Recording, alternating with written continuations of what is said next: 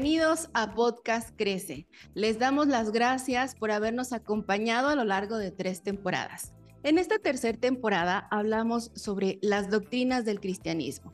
En el episodio 1 tuvimos al doctor Justo L. González hablándonos de la ascensión. Para el episodio 2 tuvimos a Darío López hablándonos de la Cena del Señor o la Eucaristía. En el tercer episodio estuvo Emanuel Elizondo hablándonos del bautismo. Y no podíamos cerrar esta temporada 3 de Doctrinas del Cristianismo sin hablar de la Trinidad.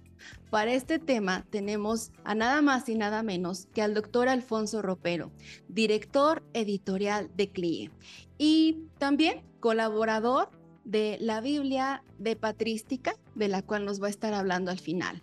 Les damos la más cordial de las bienvenidas y les agradecemos que nos permitan ser parte de su crecimiento. Bienvenido, doctor Alfonso Ropero. Muchas gracias por su tiempo. Gracias a vosotros. Para mí es siempre un placer dirigirme a mis hermanos y hermanas de México. Es un país que he visitado a lo largo de estos últimos 20 años y siempre he aprendido de ellos y tengo muy buenos amigos y es un gozo y a la vez una preocupación tener que hablar de un tema tan complejo como es la Trinidad. Digo complejo porque ciertamente la Trinidad no se encuentra así a primera, eh, a primera mirada en la Biblia. No, no, uno no encuentra ni un solo texto bíblico en donde se nos defina la Trinidad tal cual la aprendimos cuando éramos niños, diciendo que creemos en un solo Dios verdadero, pero en tres personas distintas. Eso no aparece en la escritura. Entonces, sin embargo, la Trinidad, pese a ser una cuestión compleja que ha llevado, eh, bueno, muchos quebraderos, ha provocado muchos debates a lo largo de los siglos, no un siglo o dos, sino yo creo que toda la historia del cristianismo está lleno de esas controversias teológicas respecto a qué significa la Trinidad. Pero a pesar de esas dificultades de, orden, digamos, intelectual, no podemos renegar de la Trinidad porque lo que nos caracteriza, lo que nos distingue a los cristianos es la creencia en un Dios único y a la vez trino. ¿De dónde sacamos esa idea del Dios trino, del Dios que es uno y a la vez son tres, cuando parece una contradicción lógica. Uno es uno, no puede ser tres, y tres es plural y uno es singular. Bueno, nosotros eh, los cristianos no hemos inventado ni hemos llegado a la doctrina de la Trinidad por una deducción de determinados pasajes bíblicos o porque haya proposiciones bíblicas que nos llevan a esa doctrina. Esta doctrina se ha recibido como una experiencia, parte de una experiencia. Nosotros como cristianos comenzamos no con la Biblia. Alguna gente piensa que todo está en la Biblia. Bueno, está claro que sí, pero bien entendida. Según el apóstol que escribe la carta a los hebreos, dice que Dios, habiendo hablado en otro tiempo a nuestros padres por los profetas, en estos días o en este tiempo nos ha hablado por el Hijo. Nosotros creemos que Dios ha hablado de muchas maneras, en otros tiempos ciertamente lo que llamamos el Antiguo Testamento, pero por encima y más allá de lo que Dios dijo en el pasado, nos aferramos a que en estos días nos ha hablado por el Hijo, por el Señor Jesucristo. Y es a raíz de ese encuentro que los apóstoles tuvieron con ese ser extraordinario, que en un sentido terreno era simplemente Jesús de Nazaret, que vivió en Galilea, que nació en Belén, que andaba por los pueblos y las calles de su tierra natal y en Israel, y que el encuentro con este Jesús, este Jesús que a la vez que predicaba, sanaba, consolaba, descubrieron en él algo extraordinario, algo que no podían definir, algo que les superaba. Era no solo un profeta, de hecho hasta eh, otras religiones como incluso el Islam, reconoce a Jesucristo como uno de los últimos grandes profetas. Creen que el último es Mahoma, pero eso es lo de menos. Pero el cristianismo no se detiene en este concepto de un Jesús profeta, un Jesús enviado, un ungido, que lo es, pero es más todo eso. El cristianismo comienza o nace del judaísmo. El judaísmo es monoteísta, que cree en un solo Dios, un Dios único, exclusivo, de nombre Jehová o Yahvé, que creó el cielo y la tierra. Además, eso lo confesamos los cristianos en, la primera parte del credo. Creo en Dios Padre, creador del cielo y de la tierra. Pero continuamos diciendo y creo en el Señor Jesucristo, su Hijo único, nuestro Salvador. ¿Por qué decimos esto? ¿Por qué nos separamos del monoteísmo estricto de Israel o incluso del monoteísmo estricto de los musulmanes que siguen el Corán? Admitimos que ciertamente tenemos una visión de Dios que no es estrictamente monoteísta. No somos monoteístas, tampoco somos triteístas, no creemos en tres dioses. Creemos en un solo Dios que se manifiesta en tres personas, una misma esencia, pero tres, eh, eh, tres, tres eh, manifestaciones personales. ¿Y cómo se llega a esa conclusión? Primero, se llega, repito, por la experiencia. Cuando el apóstol Tomás le dice a Jesús, está encantado con su palabra, Jesús está hablando de Dios, y va y le dice Tomás en el Evangelio de Juan, Señor, muéstranos al Padre. Y Jesús, como, como si estuviera un poco molesto, le dice, tanto tiempo estoy con vosotros y no, y no habéis aprendido que quien me ha visto a mí ha visto al Padre. Es una afirmación tremenda.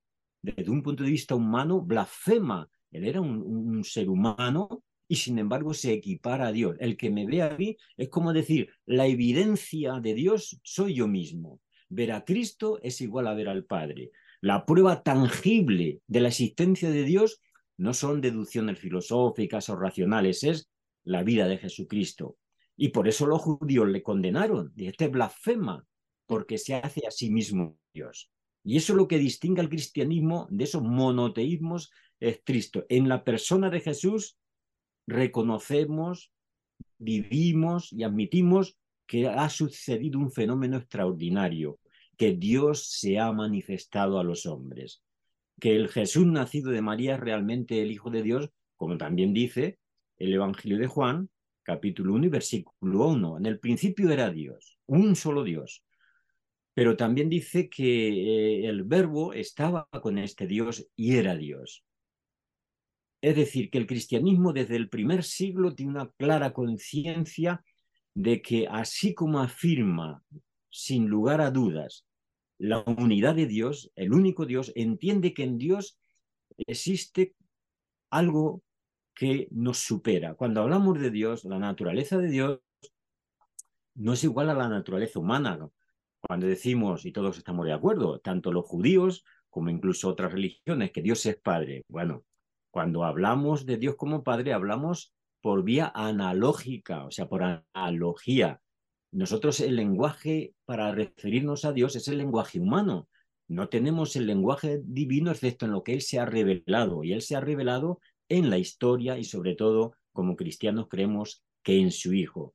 Él es la última revelación de Dios en el sentido de que un padre conlleva una madre. No creemos que Dios tenga madre un padre pues conlleva una, en la época de, Jesucristo el padre tenía una potestad de vida y muerte sobre sus hijos y una obediencia absoluta.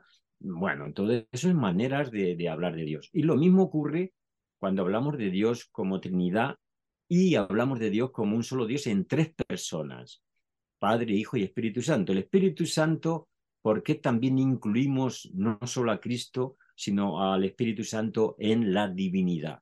Porque el Espíritu Santo animó a la iglesia desde el principio. De hecho, está apoyada la iglesia desde la experiencia de esos dones que bajaron del cielo el día que Cristo resucita. Digamos que el Espíritu Santo toma el lugar de Jesucristo. Dice, Él los hará recordar lo que yo os he dicho. El Espíritu Santo es como el otro Cristo que está ahora dentro de su iglesia, animándola, fortaleciéndola, y llenándola de los dones que hubo en Cristo. El don, pues, de la misericordia, de la paciencia, el don de, todo aquello que ayuda a las personas a lograr su salvación. Entendieron que el Espíritu Santo no era, como alguien dice, una especie de energía, era también una persona. Ahora bien, ellos no podían explicar lo que estaba ocurriendo, les faltaba vocabulario. Los cristianos posteriores, cuando se van convirtiendo en muchos países, pues llamados los griegos sobre todo, ellos no querían solamente creer, tener la experiencia, querían tener también el lenguaje, tener la definición correcta. Y empezaron a utilizar una palabra para referirse a esa eh, divinidad, de, esa triplicidad de Dios. Y es la palabra persona, en griego es prosopón. Pero esa palabra era una palabra, mm, la verdad que se usaba solo en el teatro, era una palabra muy atrevida usarla en referencia a Dios. Prosopón era la máscara que se ponían los actores cuando tenían que representar pues, a distintos personajes históricos. Si se querían representar a Aquiles, se disfrazaban de Aquiles, pero se ponían encima una máscara o, a otros personajes. Entonces, ¿son Dios tres máscaras? No. Gracias a la meditación en la Trinidad, el cristianismo descubre que la persona es lo más grande que hay en el mundo porque es un reflejo de Dios. Y eso nos lleva desde el punto de vista trinitario a, hablar de la dignidad humana. Si, si lo más grande de Dios es uno en tres personas, no solo una realidad suprema que está allí en el cielo, o como decían los judíos, el Jehová de los ejércitos, o, o en otras religiones, eh, yo que sé, el, bondadoso, el misterioso, al decir que es una persona y que nosotros somos personas, hay una comunidad entre nosotros. Y descubrimos algo grande en ese Dios único, que es un Dios que ha asistido siempre, a la luz de Cristo, ha existido siempre en comunión. Cuando hablamos de la Trinidad, repito, no estamos hablando de un sistema doctrinal, no estamos exponiendo un silogismo, o sea, una, una, una, eh, fórmula. Estamos hablando de una experiencia. Dios, desde el principio de su existencia, aunque nos supere y no tengamos palabras para definirlo, entendemos que es un amor en comunión. Y eso es realmente lo que nos enseña la Trinidad. Dios no es, por decirlo así, esa imagen que teníamos de niños que nos había enseñado de un abuelito, de un viejo que lleva allí solitario en su mundo, en su eternidad. Él siempre ha estado en una comunión de amor. El Padre, y Él lo dice, glorifícame, Padre, con aquella gloria que tuve antes de que el mundo fuese. Es decir, que Dios siempre ha existido en amor mutuo entre sí que nosotros entendemos como una relación intratrinitaria, una relación comunitaria, una relación vital. Eso es la Trinidad. Quizás no tengamos palabras para definirlo doctrinalmente de un modo que todos lo podamos entender, pero sí todos podemos entender que incluso la personalidad humana, humana es más rica que lo que la gente ve en nuestro rostro o en nuestra conversación. Somos personas con una interioridad compleja, lo mismo le pasa a Dios. Dios tiene una interioridad compleja que la definimos como trinitaria, que la definimos como una relación entre la persona, hijo, la persona que se revela, que viene a la tierra, que toma nuestro cuerpo, que se hace uno de nosotros y que a la vez nos dignifica, y una relación con el Espíritu Santo, que es como el vínculo entre el Padre y el Hijo, que es una relación espiritual de comunión, una relación de amistad entre ellos. Y eso además nos indica que la creación es una obra de gracia. Hay quien dice que Dios creó al hombre porque de algún modo, como estaba solo, era un viejito ahí en la eternidad, pues que estaba, no sé si aburrido, pero muy solo, creó al ser humano para que le adorase. Esa es una idea incorrecta. De hecho, en la Biblia nunca existe eso de que Dios ha necesitado al ser humano, hombre o mujer, para que le rinda honores. Eh, de hecho, cuando en el Génesis se dice que Dios crea al hombre, lo crea por sí mismo y lo planta en el jardín y no le dice, ahora aquí en adelante me vas a dar alabanza. No pidió alabanza, vas a trabajar la tierra y vas a vivir de esos productos del jardín del Edén crea al hombre un fin en sí mismo, no como un medio para que Dios sea honrado y sea glorificado, porque Dios ya tenía la honra y la gloria en sí mismo. Él, él, era una unidad de amor y, nos crea por, por, nuestro bien y nos llama a la salvación para participar de su amor. Y por eso dice eh, que, bueno, Cristo mismo aclara que la esencia de la fe cristiana es el amor, amamos unos a otros, igual que él ha sido amado por el Padre, él ama al Padre y nosotros tenemos que amarnos como hermanos y a la vez amar al prójimo. El amor es la esencia porque el amor es precisamente siempre comunión. Eso es la Trinidad. La Trinidad es la comunión eterna del ser que ha creado todo lo que existe. Que cuando pensamos en Dios, debemos pensar como una comunión de amor, como una comunión de participación, no como un ser solitario, alejado, al cual, como otras religiones han creído, incluso dentro del cristianismo, que necesitamos mediadores para llegar a, a, Cristo, como cuando uno quiere hablar con el presidente de una nación, pues necesita hablar primero con personas que vayan intercediendo hasta llegar a las últimas cumbres. En, este, en el caso divino, el Dios es accesible, es, distinto a todo lo que es y no necesitamos otro mediador que es Cristo, pero realmente Cristo es Dios. Por eso es nuestro medio para llegar a esa comunión de amor. En este sentido, la Trinidad pierde ese complejo de doctrina difícil. Repito que en términos eh, filosóficos o teológicos sí es difícil. Es difícil eh, definir eh, la personalidad de Cristo en relación al Padre, si la Trinidad son tres modos de ser, eh, que es una idea que algunos tienen para explicársela, y eso entra ya en la categoría del estudio, pero nosotros no estamos aquí ahora para abrir libros porque nos, nos llevaría mucho tiempo, sino para que entendamos la experiencia de Dios. Y entendamos que cuando hablamos de lo distintivo del cristiano no sintamos de ningún modo un complejo frente a aquellos que hablan de un monoteísmo estricto, y lo decimos abiertamente, no creemos en un monoteísmo estricto y solitario.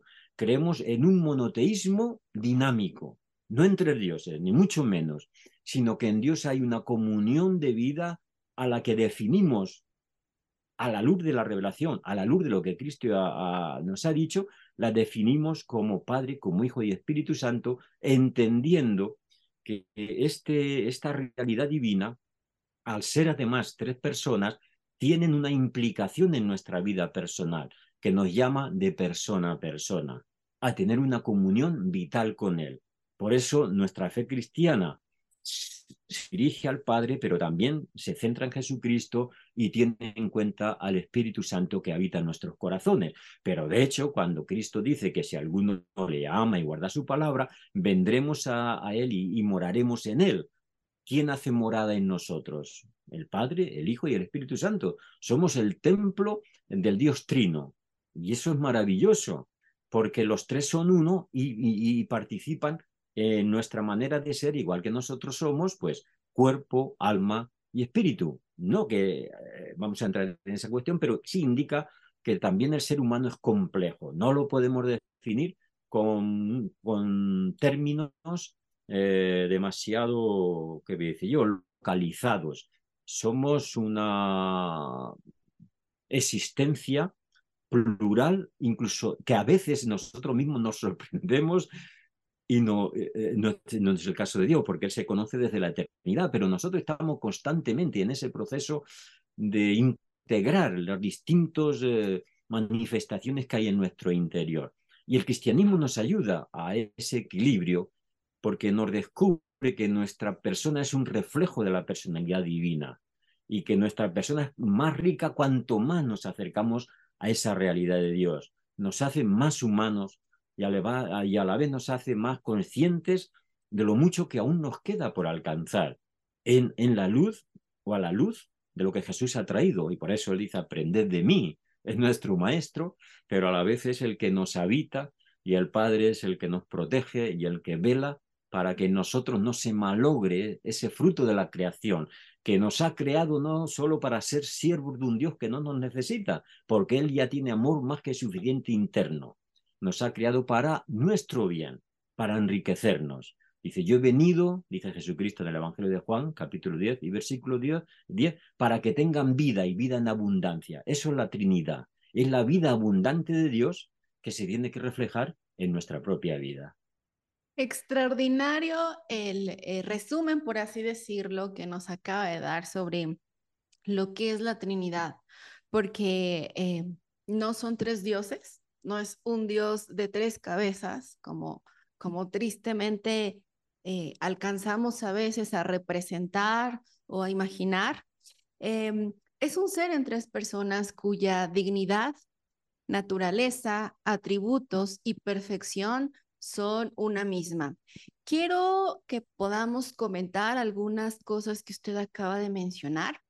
Entre ellas, yo veo que un gran porcentaje de, los creyentes son unitarios en el sentido estricto, como usted lo acaba de decir, por este texto que encontramos en el Antiguo Testamento, en Deuteronomio 6, del 4 al 6, donde dice, oye Israel, Jehová tu Dios uno es. Entendemos que la revelación es progresiva y que la revelación que tenían en el Antiguo Testamento no se compara a la que hoy tenemos.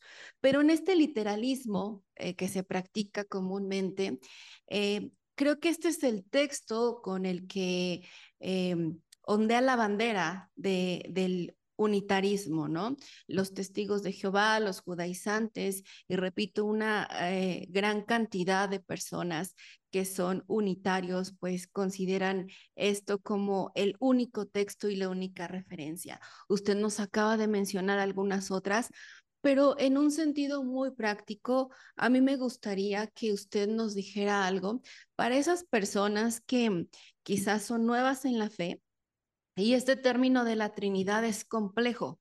Eh, este término de la Trinidad, usted nos lo decía hace un momento, lo podemos conocer y lo podemos experimentar también dependiendo de nuestra relación y una vez más de la revelación. En el increchendo de nuestra relación con Dios es como también podemos nosotros descubrir la Trinidad. Pero en este sentido, ¿qué nos podría decir usted para aquellos nuevos creyentes que tienen problemas en distinguir, en conocer o en comprender qué es la Trinidad? Esto quizá en algún momento les podría provocar algún desánimo o falta de fe. ¿Cuál sería su consejo pastoral para aquellas personas que todavía no tienen muy clara la Trinidad y, eso a veces pues puede ser una causa, repito, de desánimo o de dudar, ¿no? De que han entendido la obra redentora completa del Evangelio. Yo quiero que usted nos diga algo porque usted ya lo mencionó, que esto es progresivo y que tiene mucho que ver con la experiencia del amor y la relación a Dios, pero me gustaría que nos regalara un consejo para aquellos creyentes a los que nos estamos refiriendo. Bien, así como nosotros hemos venido a la fe y nos fiamos de la autoridad de nuestros mayores, de los que nos preceden, hemos venido desde la incredulidad o desde la ignorancia y, nos han introducido en la Trinidad. Y, ocurre en la iglesia, has mencionado a Testigos de Jehová y otros grupos, incluso en las iglesias evangélicas, los eh, unitarios, que por el afán de ser fieles al monoteísmo, el monoteísmo estricto de Israel, que era un monoteísmo estricto, aunque a la vez este Dios eh, tan, digamos, eh, monoteísta, se manifiesta como el ángel de Jehová.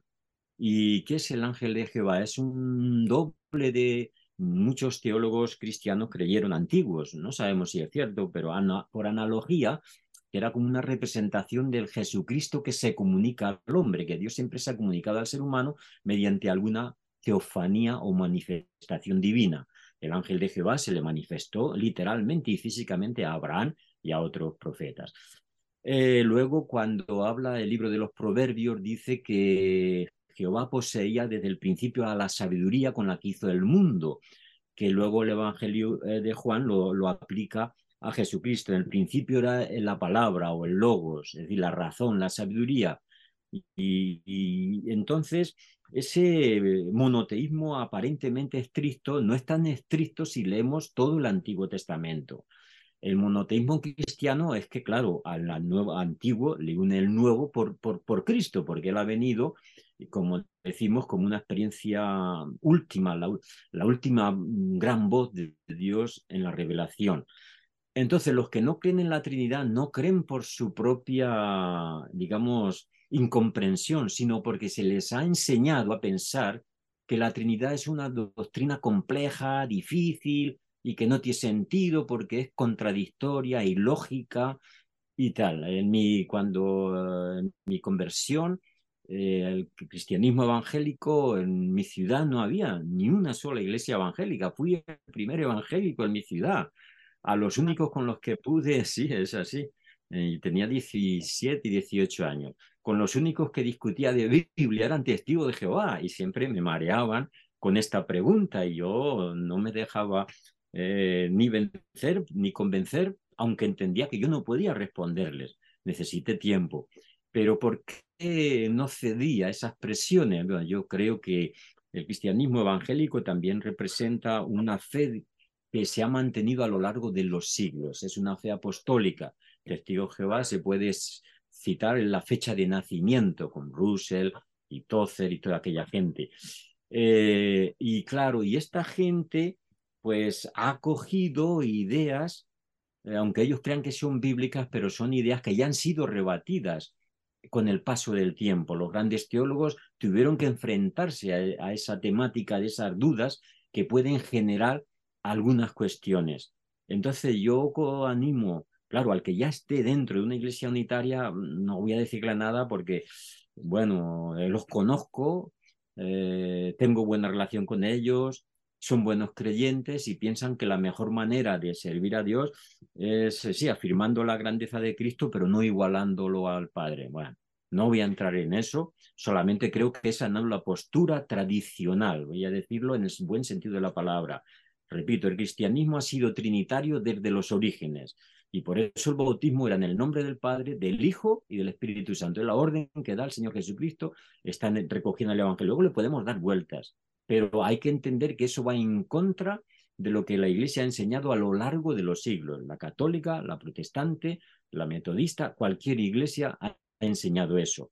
Y no porque lo entendamos perfectamente, sino porque em, entendemos que ahí está ese misterio de la, de la, de la vida intratrinitaria, la vida comunitaria de Dios tan rica de la que no podemos eh, desprendernos sin riesgo de rebajar nuestra dignidad personal y convertirnos en personas o cerebrales o doctrinales. Nosotros somos seres dinámicos como Dios mismo es dinámico y queremos comprenderlos y amarlos y, que ellos si quieren llegar les va a costar trabajo, porque desgraciadamente hay grupos que se quieren como especializar, por decirlo así, en esos temas, en temas de, debate.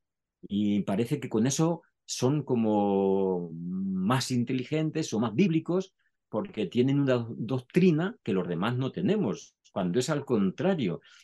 Eh, el cristianismo eh, no lo inventamos nosotros, viene desde los apóstoles y nosotros solamente seguimos esa tradición y hay que respetar esa tradición y hay que vivirla y ver encima, estar convencidos de que es bíblica.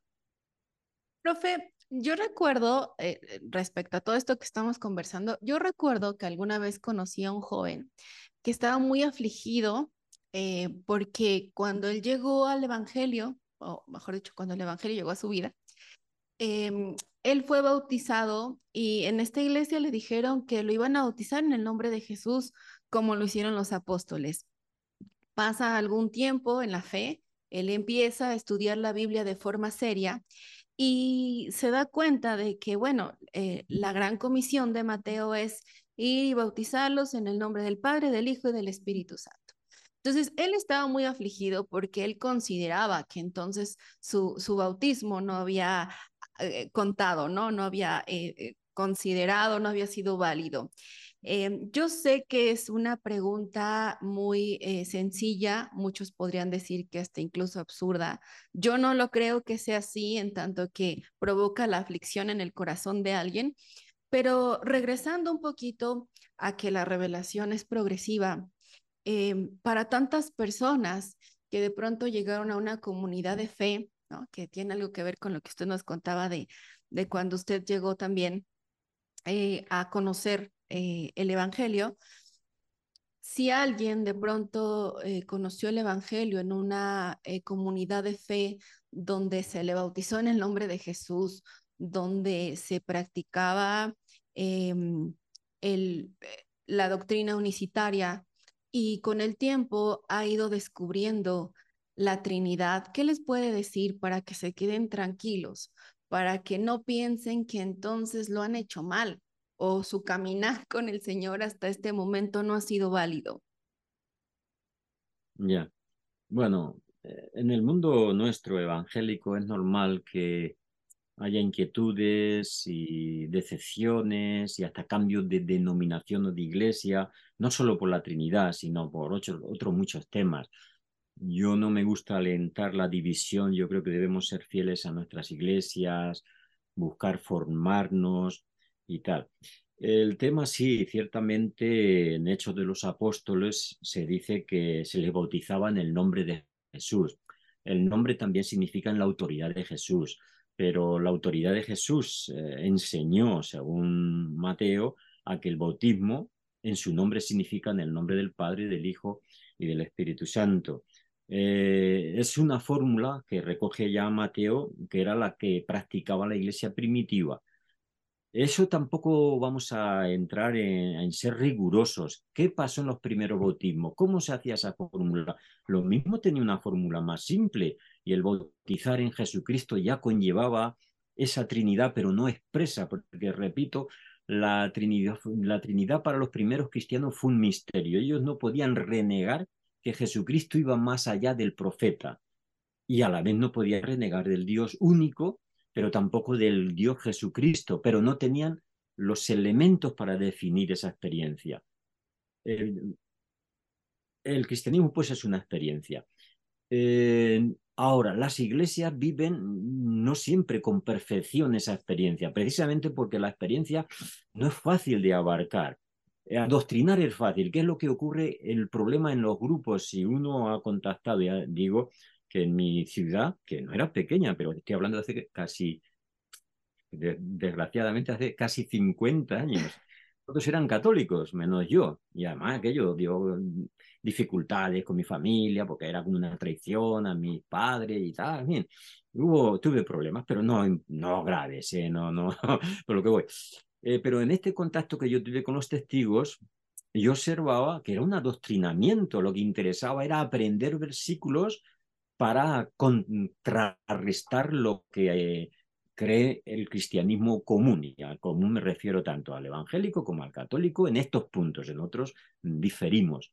Y lo mismo ocurre con determinadas iglesias que digamos como que se especializan en unas doctrinas. Y lo que hacen es adoctrinar en lugar de dejar que la palabra de Dios nos vaya eh, instruyendo por sí misma y no impidiendo que crezcamos como personas en una visión más amplia de las cosas, de que porque no se nos permite, si en, caso, en el caso unitario, se considerará un error y una falta a la, a la, a la Iglesia el, adoptar doctrinas trinitarias, en lugar de entender que la Trinidad ha acompañado a la Iglesia desde el principio, pero hay una perniciosa teoría que dice que después de la muerte de los apóstoles empezó la corrupción de la iglesia y que se apartaron del sentido bíblico y eso es una falsedad tremenda que niega a Jesucristo por una sencilla razón. Cuando Él resucita dice, yo estoy con vosotros todos los días hasta el fin del mundo. No dice que estoy con vosotros todos los días y a partir del último apóstol desaparezco hasta que viene un iluminado y un profeta y nos enseña una doctrina nueva, que es muy normal en los grupos sectarios. Y ahí voy a usar la palabra que es la correcta.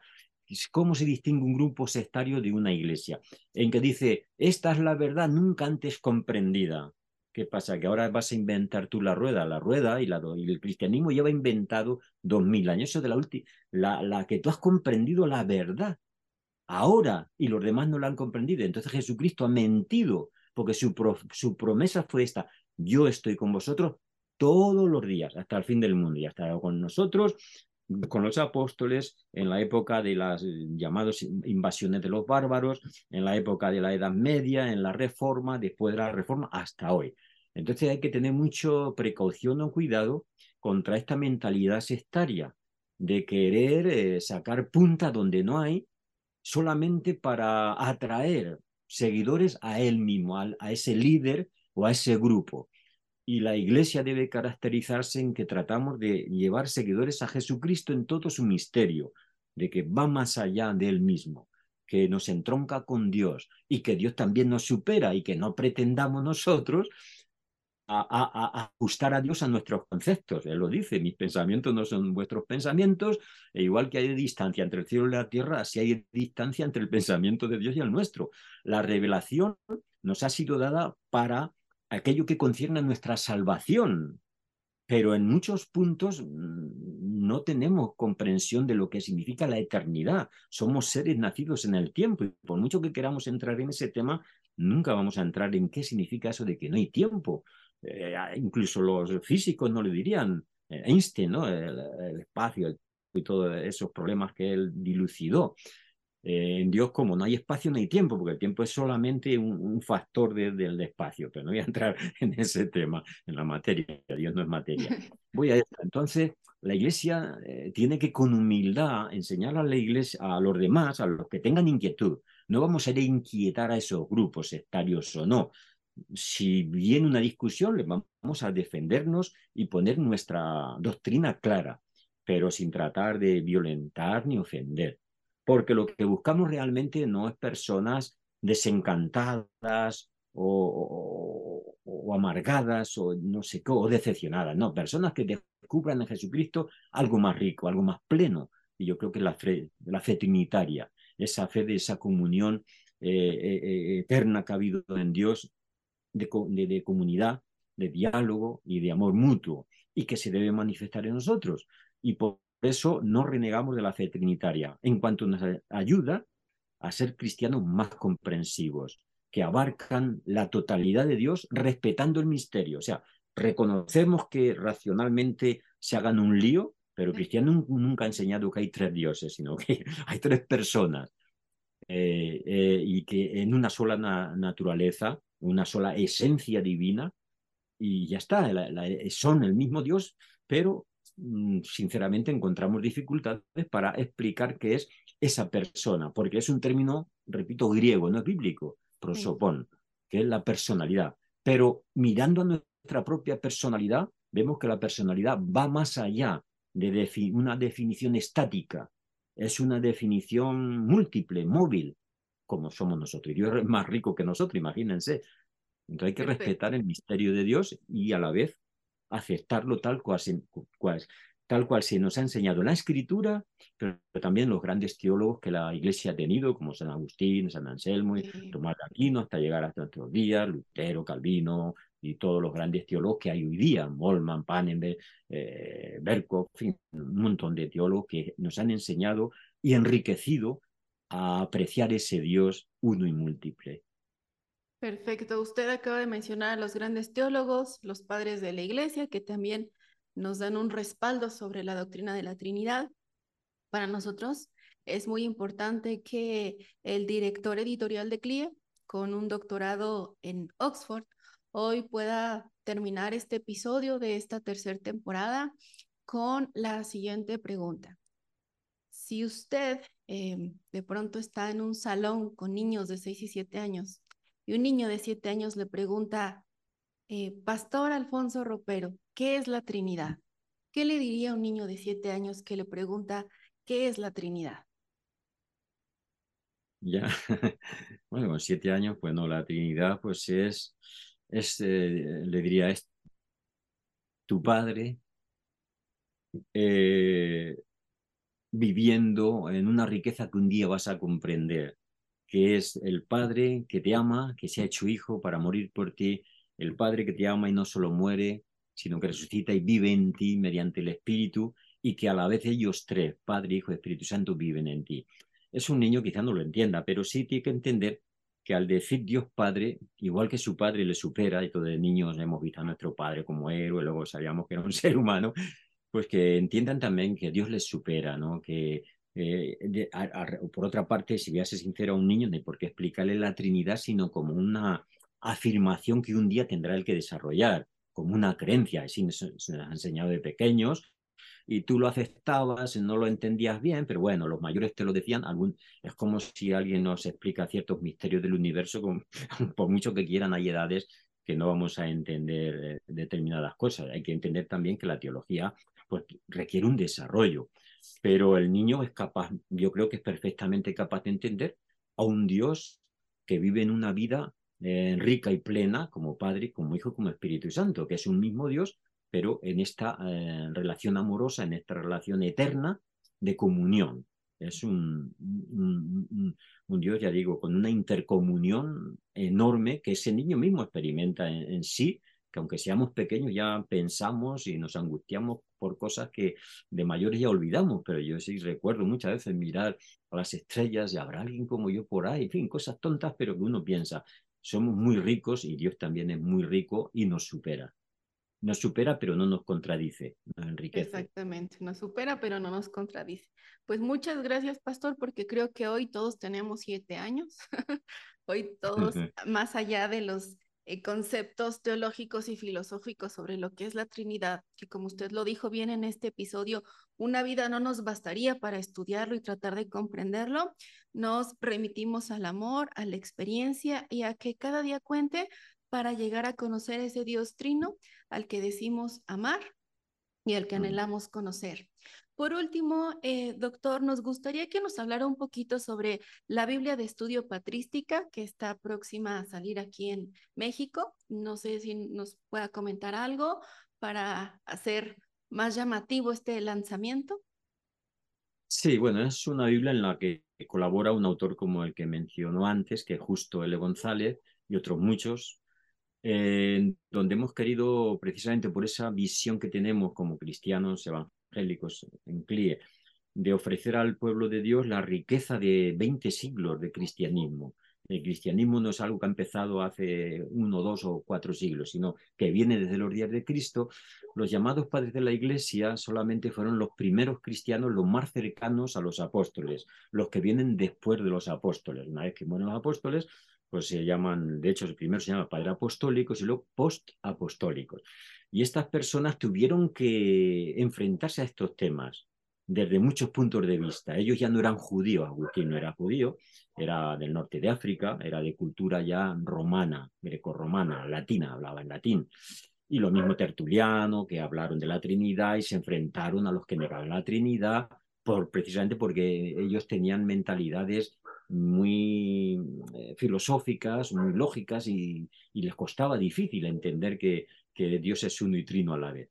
Entonces, en esta Biblia, pues eh, es, un, es la, el texto normal de la Biblia y a pie de página, cada, de los, cada colaborador que hemos intervenido en esa Biblia, pues ponemos explicaciones tomadas directamente de estos llamados padres de la Iglesia ponemos el nombre del autor eh, y el lugar de donde está tomada la obra.